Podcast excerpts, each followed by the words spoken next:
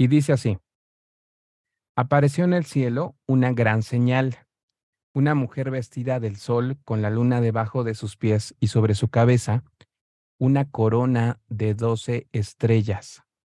Y estando encinta, clamaba con dolores de parto en la angustia del alumbramiento. También apareció otra señal en el cielo.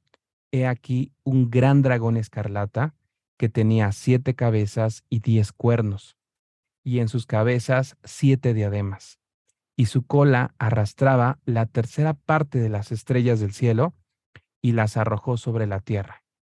Y el dragón se paró frente a la mujer que estaba para dar a luz, a fin de devorar a su hijo tan pronto como naciese.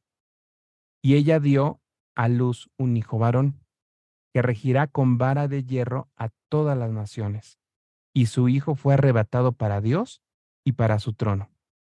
Y la mujer huyó al desierto, donde tiene lugar preparado por Dios, para que allí la sustenten por, por 1270 días. Después hubo una gran batalla en el cielo. Miguel y sus ángeles luchaban contra el dragón y luchaban eh, el dragón y sus ángeles pero no prevalecieron ni se halló ya lugar para ellos en el cielo. Y fue lanzado fuera el gran dragón, la serpiente antigua que se llamaba que se llama Diablo y Satanás, el cual engaña al mundo entero. Fue arrojado a la tierra, y sus ángeles fueron arrojados con él. Entonces oí una gran voz en el cielo que decía: Ahora ha venido la salvación, el poder y el reino de nuestro Dios y la autoridad de su Cristo, porque ha sido lanzado fuera el acusador de nuestros hermanos, el que los acusaba delante de nuestro Dios día y noche. Versículo 11. Y ellos le han vencido por medio de la sangre del cordero y de la palabra del testimonio de ellos, y menospreciaron sus vidas hasta la muerte. Por lo cual, alegraos, cielos y los que moráis en ellos. Hay de los moradores de la tierra y del mar, porque el diablo ha descendido a vosotros con gran ira, sabiendo que tiene poco tiempo. Y cuando vio el dragón que había sido arrojado a la tierra, persiguió a la mujer que había dado a luz al hijo varón, y se le dieron a la mujer las dos alas de la gran águila, para que volase de delante de la serpiente al desierto, a su lugar donde es sustentada por un tiempo y tiempos y la mitad de un tiempo. Y la serpiente arrojó de su boca tras la mujer agua como un río, para que fuese arrastrada por el río. Pero la tierra ayudó a la mujer, pues la tierra abrió su boca y tragó el río que el dragón había echado de su boca. Entonces el dragón se llenó de ira contra la mujer y se fue a hacer guerra contra el resto de la descendencia de ella y los que guardan los mandamientos de Dios y tienen el testimonio de Jesucristo.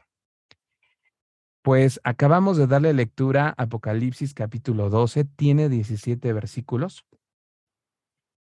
Y algo que debemos de entender cuando estamos leyendo Apocalipsis es que es un libro que tiene muchas, mm, muchas figuras alegóricas, que tiene muchos simbolismos, y que todo eso se tiene que ir desmenuzando, se tiene que ir interpretando de la manera más adecuada, de la manera más correcta, con un método que nos garantice que estamos, mm, que estamos eh, considerando los pasajes previos, los libros previos, que estamos siguiendo una, una línea argumentativa, con respecto a, lo que es Dios, a lo que es la iglesia, a lo que es Israel.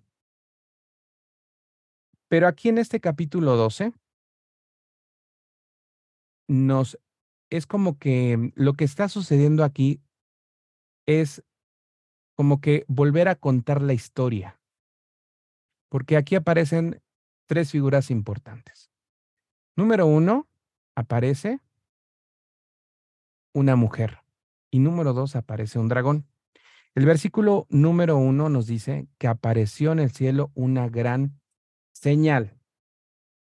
Entonces, lo que va o lo que está narrando el escritor de Apocalipsis es precisamente esto, algo que, que, no podemos interpretarlo a la ligera. Dice que apareció una mujer vestida del sol con la luna debajo de sus pies y sobre su cabeza una corona de doce estrellas. En algún momento yo escuché hace mucho tiempo, yo me acuerdo que era un niño, que uno de los hermanos estaba precisamente platicando con otro hermano este pasaje de Apocalipsis 12. Y el hermano estaba diciendo que esta mujer de la que estaba hablando en eh, Apocalipsis capítulo 12 se estaba refiriendo a María, la madre de Jesús.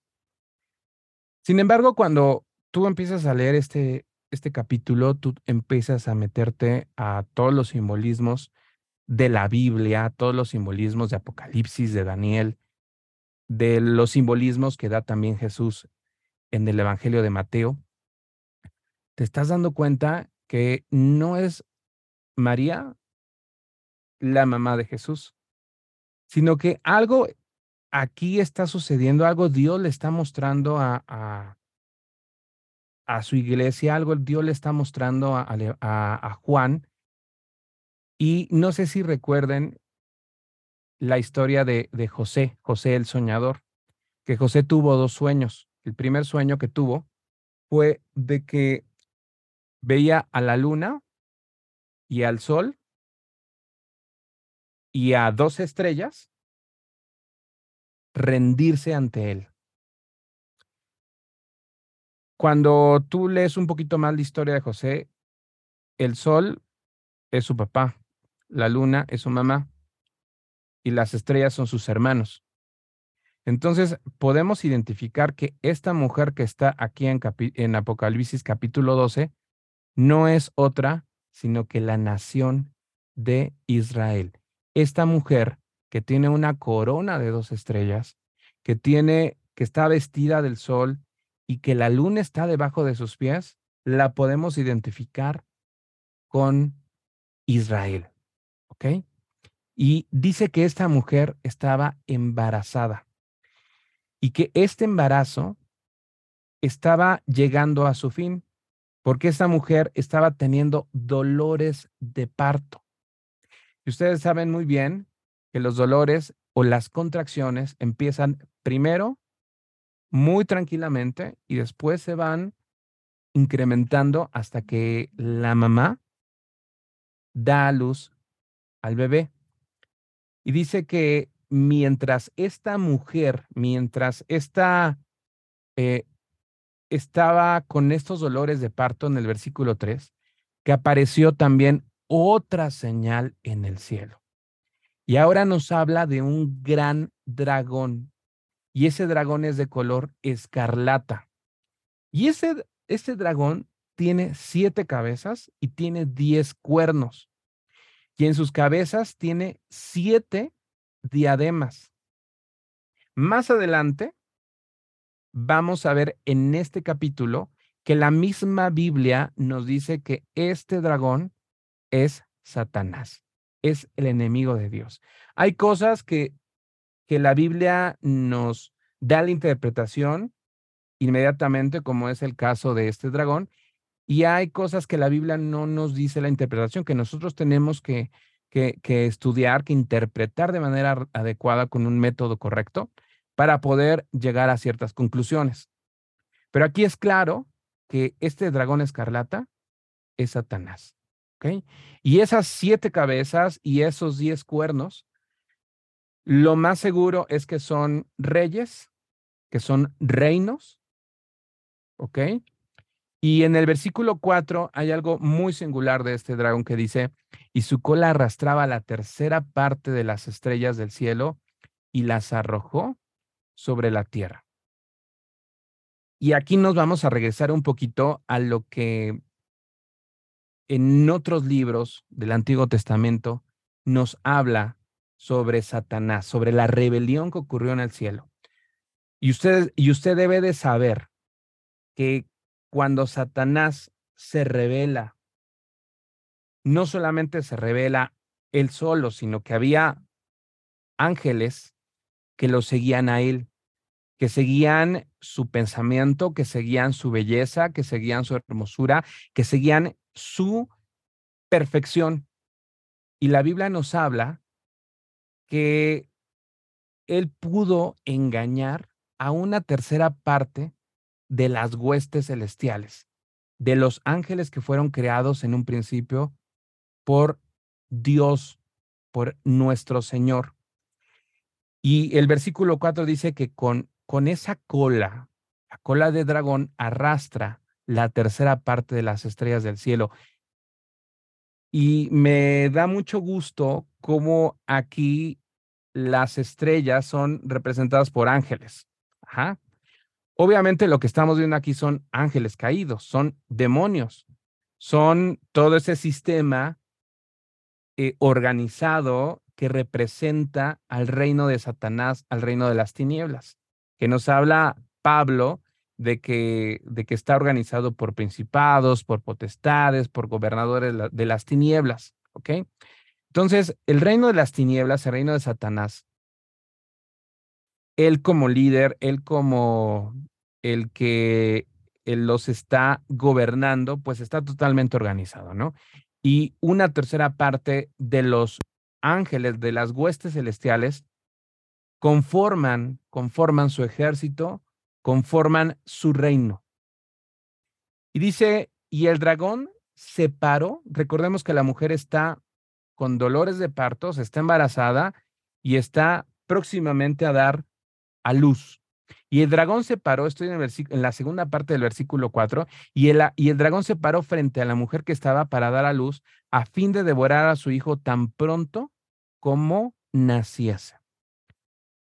Y el versículo 5 dice, y ella dio a luz un hijo varón que regirá con vara de hierro a todas las naciones, y su hijo fue arrebatado para Dios y para su trono. Usted aquí, de lo que hemos estado leyendo, en esta visión que tiene eh, Juan en los primeros capítulos, cuando ve la visión de, de Jesús, tiene una visión del Hijo del Hombre, coincide mucho con esa descripción, que este Hijo varón va a regir con vara de hierro a todas las naciones. Y cuando sucede en los capítulos, este, en los primeros capítulos o después de, del mensaje a las iglesias, recordemos que hay un cántico que es la adoración celestial, donde dice que todo, todo, todo el reino es dado al Cordero. Entonces, podemos interpretar que este hijo varón es Jesús. Hay otras personas que interpretan que también dentro de, de, este hijo varón también va la iglesia, porque también la iglesia va a regir, también la iglesia va a gobernar, va, vamos a ser reyes y sacerdotes en el reino material que se implementará después de los juicios de, de Dios y después de la segunda venida de Jesús. Y dice que este hijo varón regirá con vara de hierro a todas las naciones. Y su hijo fue arrebatado para Dios y para su trono. Recordemos que cuando Jesús resucita, después de su resurrección, estuvo un determinado tiempo con los discípulos, fortaleciendo su fe, animando su fe, dando las últimas instrucciones. Y que después de esto, sus discípulos vieron cómo él ascendía al cielo y, Jesús se despide de ellos. Entonces, podemos entonces corroborar con esta información que nos está dando, con esta visión que está teniendo Juan, que este hijo varón es Jesús. Entonces, su hijo fue arrebatado para Dios y para su trono. ¿Dónde está en este momento Jesús? Está a la diestra del Padre, a la derecha del Todopoderoso, a la diestra de su Padre Celestial. ¿Ok? Versículo 6. Y dice que la mujer huyó al desierto, donde tiene lugar preparado por Dios para que allí la sustenten por 1260 días. Ahora, mm, tenemos que tener mucho cuidado con, con estos sucesos porque por más que quisiéramos que el Apocalipsis fuera un libro cronológico, es decir, que nos esté diciendo lo que va a suceder primero, lo que está sucediendo después y lo que va a suceder posteriormente. No, Apocalipsis no es un libro cronológico. Apocalipsis nos da diferentes eh, sucesos o acontecimientos que pueden que ya sucedieron o puede que, que, estén sucediendo en este momento o puede que sucederán posteriormente, ¿no? De hecho, algunas personas creen que este, eh, que Juan también estaba haciendo una crítica a el imperio romano de ese tiempo, que fue un imperio romano que inició con la persecución de los, de los primeros cristianos de la iglesia primitiva, eh, emperadores que, que persiguieron a, y martirizaron a los cristianos, que algunos de ellos los crucificaron, algunos de ellos los empalaron, algunos otros los quemaron, algunos los metieron en, en espectáculo para que las personas vieran cómo, cómo eran castigados por medio de bestias y, y algunos piensan que Juan está criticando que este dragón que se para enfrente para, para devorar al hijo de esta mujer, algunos piensan que también se está refiriendo al imperio de Roma en los días, en los días de Juan. Entonces hay que tener cuidado con, con todo lo que está sucediendo aquí porque no es algo que, no es algo cronológico y, sino, y además también tiene que ver mucho con lo que Juan está viviendo en ese momento. ¿Sale? Ok, entonces, versículo 6, tenemos a esta mujer que huye al desierto donde tiene lugar preparado por Dios para que allí la sustenten por 1260 días. Ahora yo quiero aquí abrir un paréntesis porque una de las maneras para acercarse a la interpretación de, de Apocalipsis, porque déjenme decirles que Apocalipsis es un libro sumamente difícil, sumamente complicado para interpretar todo lo que está aquí. Y realmente eh, el pastor se ha aventurado a a iniciar con ese estudio y darnos algunos elementos importantes y necesarios para fortalecer nuestra vida cristiana, porque además Apocalipsis es un libro que sí o sí lo tenemos que leer. Y, quizás tú lo has leído por curiosidad, porque quieres saber lo que va a suceder, porque cuando hablamos del Apocalipsis estamos hablando de los sucesos que, que pasarán en futuro. Pero eh, Apocalipsis es un libro complejo que hay que tener mucho cuidado. Y una de las de, de las escuelas que traten de interpretar el Apocalipsis es sin duda alguna la escuela este, que nos habla y que nos dice que Dios tiene un plan profético para Israel y que también Dios tiene un plan profético para la iglesia y que hay promesas que solamente son para Israel y que hay promesas que son solamente para la iglesia. Y y también se habla mucho del arrebatamiento y, se habla mucho de las cosas que, que, la iglesia no va a padecer, pero que habla de las dispensaciones, de que el plan de Dios para la humanidad está eh, distribuido por dispensaciones. Sin embargo, hay otros que piensan que, que, que Dios no tiene dos pueblos, que sino sino solamente Dios tiene un solo pueblo. ¿Ok? Dios tiene un solo pueblo y este pueblo está formado, conformado por judíos que creen en Jesús y por todos nosotros que creemos en Jesús. Si así no si esto no fuera cierto, entonces sería inválido todo lo que Jesús dijo cuando él mencionó, yo soy el camino, la verdad y la vida y nadie viene al Padre sino por mí. Es decir, la única manera para llegar a la salvación, la única manera para acercarnos al Padre es por medio de Jesucristo. Entonces, sí o sí,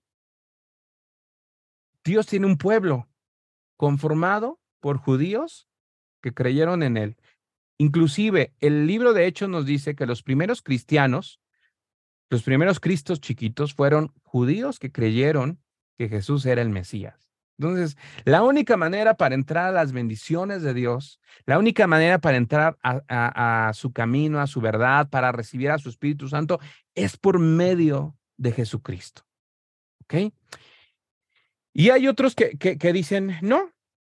Dios tiene un plan para Israel y Dios tiene un plan para la iglesia.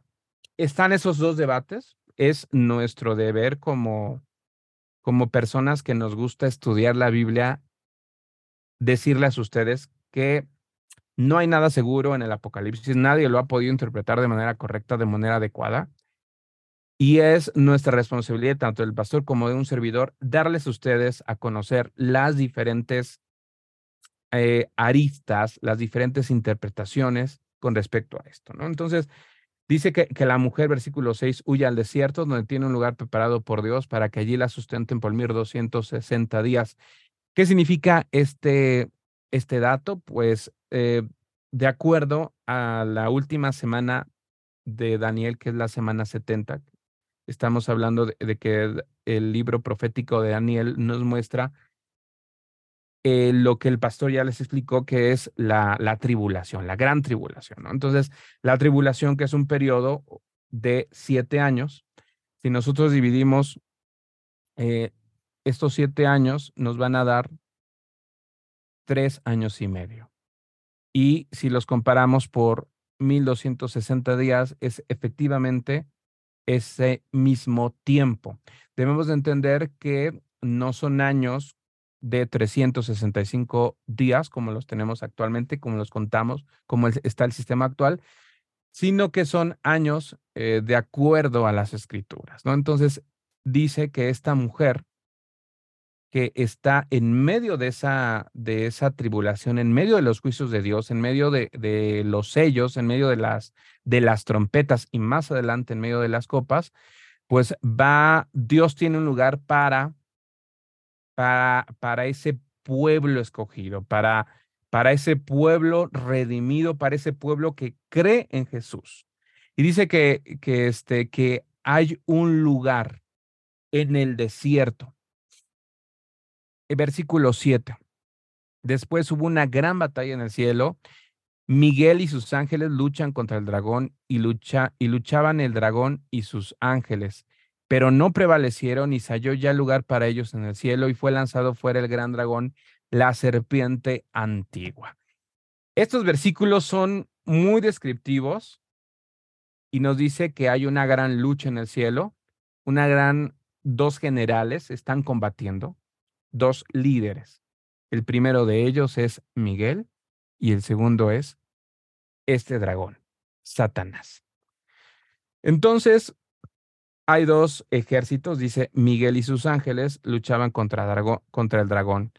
Y eh, el dragón con sus ángeles están luchando en un lugar específico que es el cielo, que podemos decir que son las regiones celestes.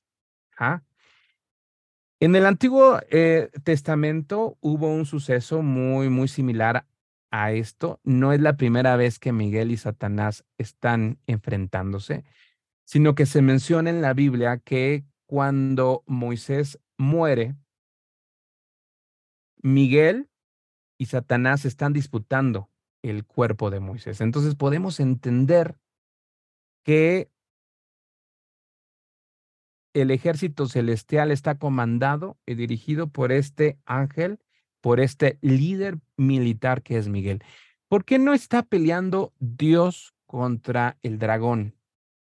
Porque Dios es infinitamente más superior a Satanás. Entonces, la lucha sucede y acontece entre iguales. Entonces, probablemente Miguel probablemente, estoy, estoy eh, en este momento infiriendo, probablemente Miguel tenga la misma, la misma categoría o la misma jerarquía o el mismo estatus que Satanás, ¿ok? Y dice en el versículo 8, pero, pero no prevalecieron, ni se halló ya lugar para ellos en el cielo, ¿ok? Hoy eh, se, le dice eh, a Satanás que es el, es el príncipe de la potestad de, de, los aires. Entonces, muchas de las cosas que opera Satanás, aparte de, estar en la tierra, es en los aires, es en este lugar específico, ¿no? Y dice versículo 9 que ya no se halló lugar en este, en este cielo para Satanás y sus ángeles, y que fue lanzado fuera el gran dragón, la serpiente antigua que se llama Diablo y Satanás. Aquí nos está diciendo la palabra de Dios que ese dragón también se le conoce como serpiente antigua y que también este, eh, se llama Diablo y Satanás, ¿no? Y aquí es la función de Satanás que nos las da totalmente enfatizada en el versículo 9, el cual engaña al mundo entero y fue arrojado a la tierra. Y sus ángeles fueron arrojados con él. Entonces oí una gran voz en el cielo que decía, ahora ha venido la salvación, el poder, el reino de nuestro Dios y la autoridad de su Cristo, porque ha sido lanzado fuera el acusador de nuestros hermanos, el que los acusaba delante de nuestro Dios día y noche.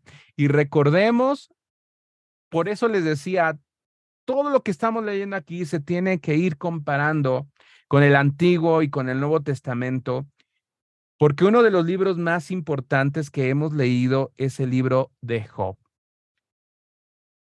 ¿Qué sucede en el libro de Job?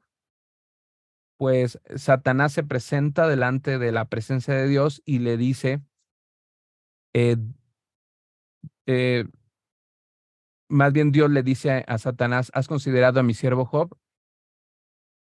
Y este, y Satanás eh, le dice, pues es un hombre que tú le has enriquecido, es un hombre que tú le has dado absolutamente todo, es un hombre que tú le has acercado y pues es, pues tú crees que él teme, te teme así nada más porque sí, e, ese temor y esa santidad que Job tiene es porque tú le has dado un buen de bendición.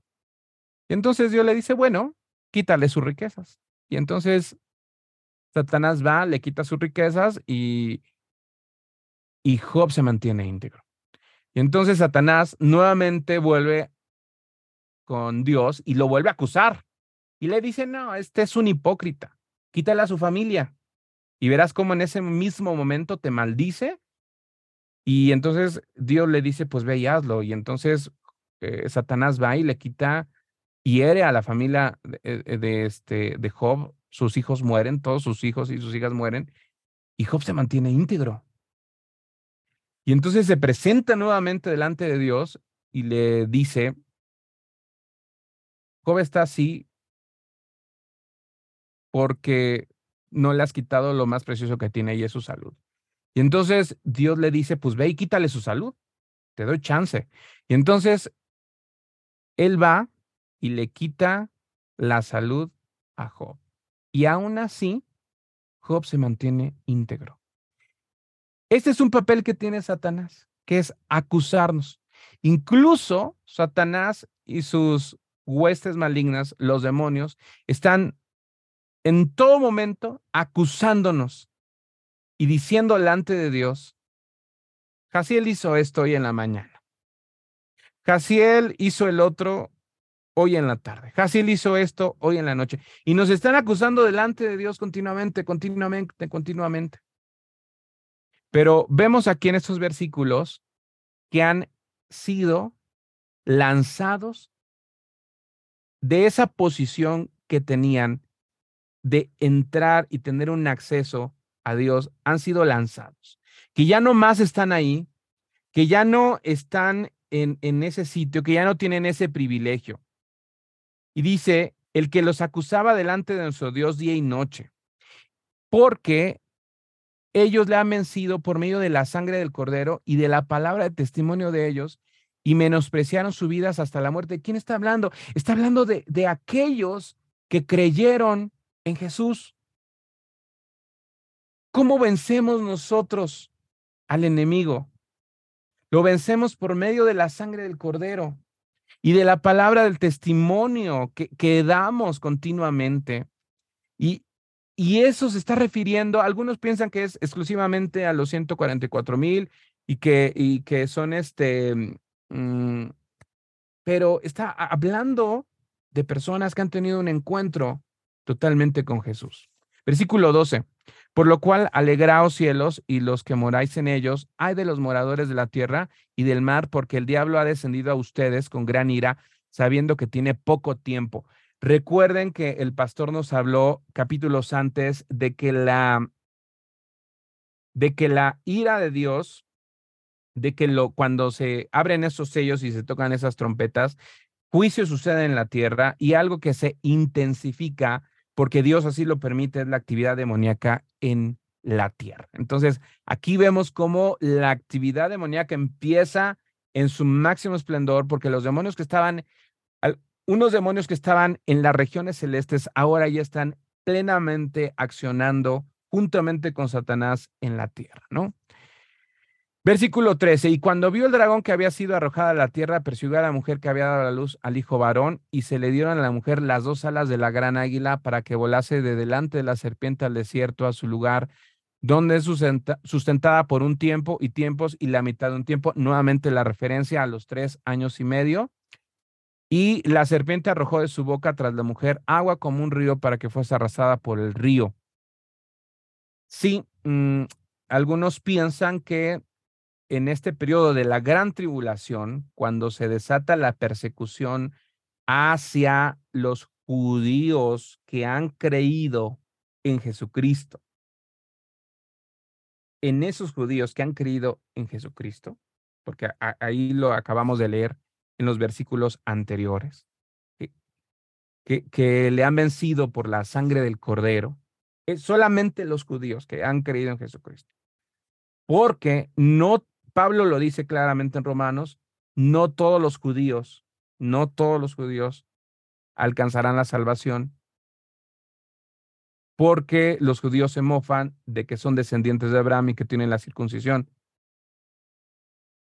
Pero los que son realmente judíos son los que ven a Jesucristo como su Mesías. Entonces, en esos tres años y medio de la gran tribulación, se piensa que en esos versículos se desata una gran, una gran cacería, una gran persecución hacia estos judíos que han creído en Jesucristo, no hacia los judíos que no creen en Jesús, porque hay muchos judíos que, que, que, se visten de, de, sacerdotes, que siguen la ley, que siguen la Torah, pero que no les ha resplandecido el sol de la mañana, que es Jesús en sus vidas. a ellos no, Solamente a los judíos que, han creído en Jesús se desatará una gran persecución y que eh, esos judíos estarán escondidos, estarán protegidos, estos judíos cristianos estarán protegidos, que la serpiente Satanás arrojará, eh, que esta agua se refiere a un ejército que,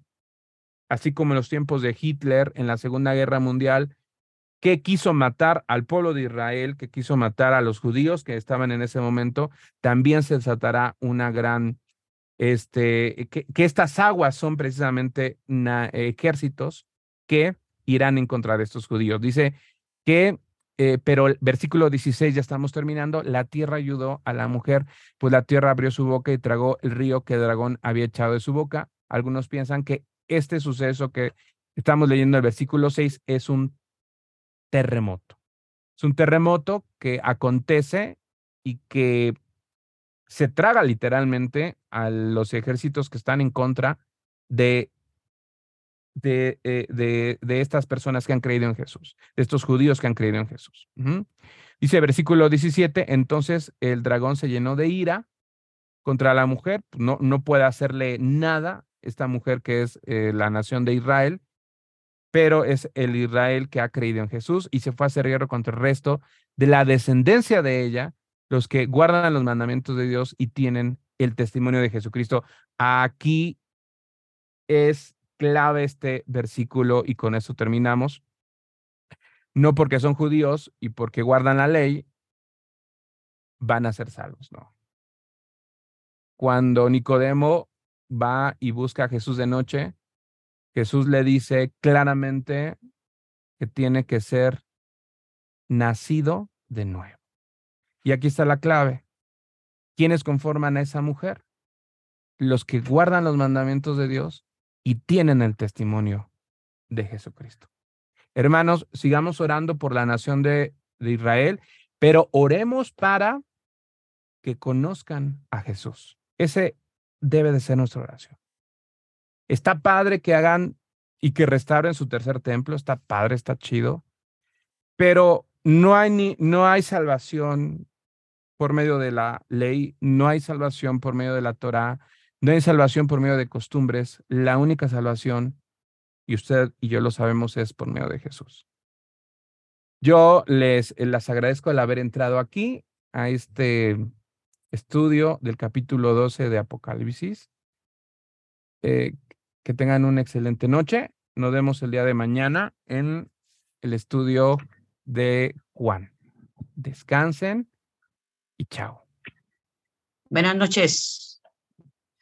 Buenas noches. Buenas noches. Que tengan buenas noches. Buenas noches. Descansen, descansen. Sí, Buenas noches. Hasta mañana. Gracias. Hasta mañana. Dios bendiga. Bendiga. Un abrazo, bye. thank you